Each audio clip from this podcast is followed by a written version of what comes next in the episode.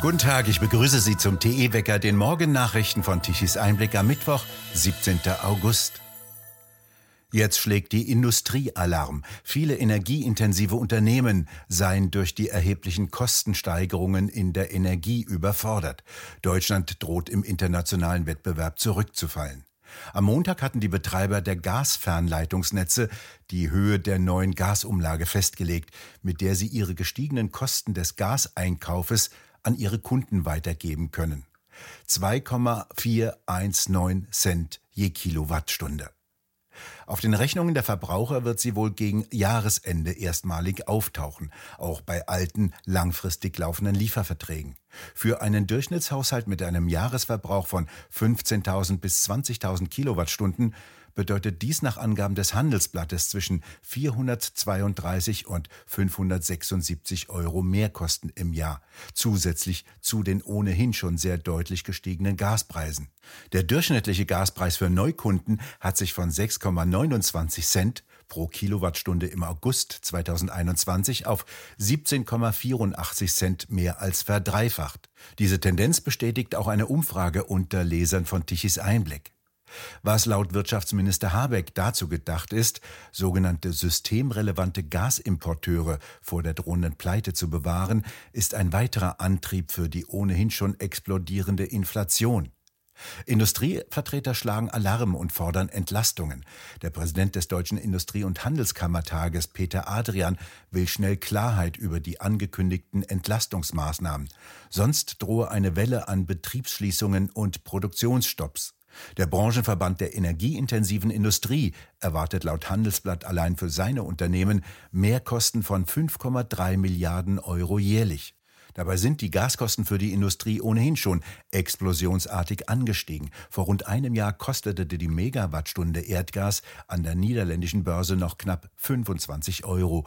In diesem September kostet sie dort nun schon 206 Euro. Das Handelsblatt macht am Beispiel der Papierindustrie klar, was das bedeutet. Eine durchschnittliche Papierfabrik mit einem Gasbedarf von 170 Gigawattstunden Erdgas im Jahr muss allein für die jetzt beschlossene Umlage laut Branchenverband 4,1 Millionen Euro zusätzlich ausgeben.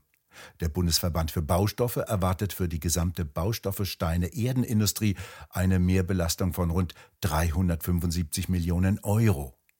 Die Kosten werden viele Unternehmen überfordern, sagte der stellvertretende Hauptgeschäftsführer des Bundesverbandes der deutschen Industrie. Er fordert, die Umlagen wenigstens über das Jahr 2024 hinaus zu strecken.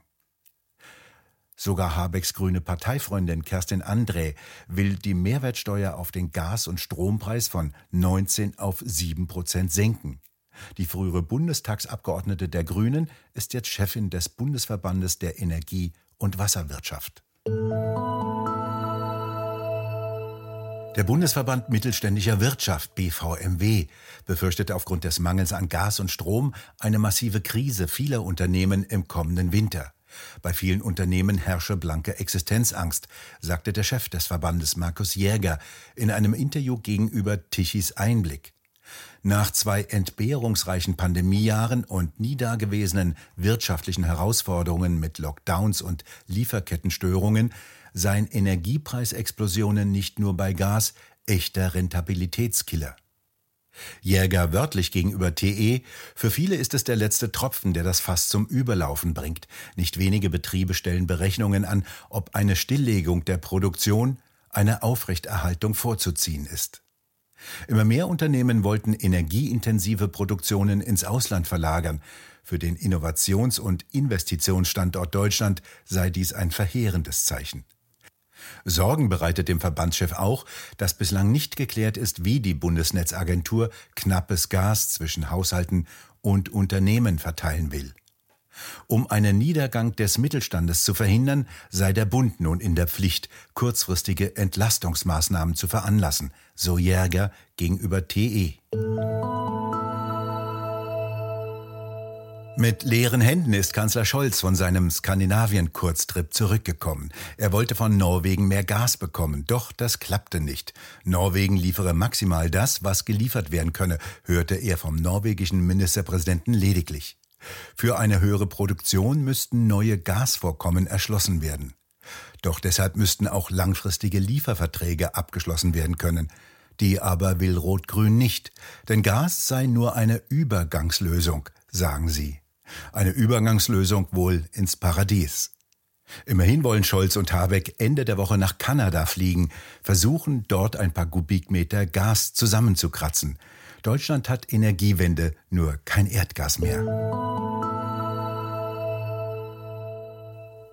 Alles wird teurer, das kennen wir, auch der Erweiterungsbau des Kanzleramtes in Berlin. Das ist zwar schon einer der größten Regierungssitze, doch für eine richtige rot-grüne Großmannssucht ist das noch viel zu klein. Er soll erweitert werden. 400 neue Büros sollen gebaut werden, ebenso wie ein Hubschrauberlandeplatz auf Stelzen. 600 Millionen Euro soll der Erweiterungsbau bereits jetzt kosten, doch die sind nicht zu halten, wie ein Regierungssprecher jetzt gegenüber Bild bestätigte. Mindestens 20 Millionen Mehrkosten sollen es schon sein, bis jetzt zumindestens. Rainer Holznagel, Chef des Steuerzahlerbundes, forderte den Stopp des Projektes. Das gesamte Baukonzept passt nicht in diese Zeit. Dieses Vorhaben ist zu teuer, zu groß und ökologisch fragwürdig. Wenn wir nur weniger duschen, dann wird das schon für den Erweiterungsbau reichen, damit das Kanzleramt zum weltweit größten Regierungssitz werden kann, jedenfalls nach Quadratmetern gemessen. Die Vernunft und ihre Feinde. So heißt das neue Buch von Thilo Sarrazin.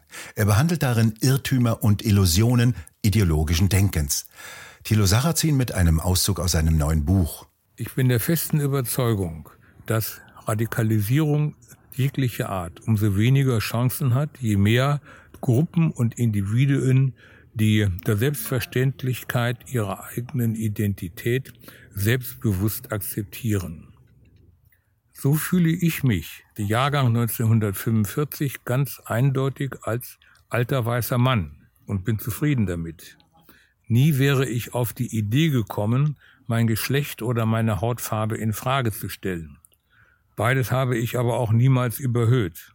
Ich bin deutsch, westfälisch, bürgerlich, der langjährige Staatsdienter, dem Christentum entfremdet, allem ideologischen abhold, ein der lauwarmer Europäer sowie ein großer Freund und guter Kenner von englischer Literatur. Ein Nachkomme marokkanischer Einwanderer, der Jahrgang 1995, deutscher Staatsbürger wie ich, teilt meine Identität, insoweit er männlich, weiß und deutsch ist. Er besucht regelmäßig seine Großeltern in Marokko und hat die Frage, wie er es mit dem Islam hält, vorläufig beiseite geschoben. Beim Wirtschaftsstudium hat er mit derselben Mathematik zu tun wie ich vor 60 Jahren und wie viele in seiner Altersklasse träumt er davon, mit einem Start-up-Unternehmen reich zu werden. Beide können wir friedlich als Bürger im selben Staat zusammenleben und dasselbe gilt für 80 Millionen Mitbürger in Deutschland. Der Voraussetzung ist, dass wir uns alle zwar selbstbewusst unserer eigenen Identität vergewissern, aber darauf verzichten, sie dazu zu benutzen, um uns von anderen abzugrenzen, auf andere herabzusehen oder sie auszugrenzen. Soweit Thilo Sarrazin aus seinem neuen Buch Die Vernunft und ihre Feinde. Sie können es ab sofort hier bei uns auf der Webseite im Shop vorbestellen unter tichiseinblick.shop. Das Wetter ändert sich langsam in den nächsten Tagen. Feuchte und warme Luftmassen kommen von Westen herein. Das Hoch der vergangenen Tage wird langsam von einem Höhendruck gestört, der von Westen hereinzieht. Heute bleibt es in den meisten Teilen Deutschlands noch einmal sonnig und sehr warm. Nachmittags und abends können vor allem im Nordwesten und im Südwesten erste lokale Regenschauer mit Gewittern auftreten, die auch stärker ausfallen können. Die Temperaturen erreichen noch einmal bis zu 33 Grad. Im Westen mit 27 Grad bleiben sie etwas kühler. Wir bedanken uns fürs Zuhören. Schön wäre es, wenn Sie uns weiterempfehlen. Weitere aktuelle Nachrichten lesen Sie regelmäßig auf der Webseite tichiseinblick.de. Und wir hören uns morgen wieder, wenn Sie mögen.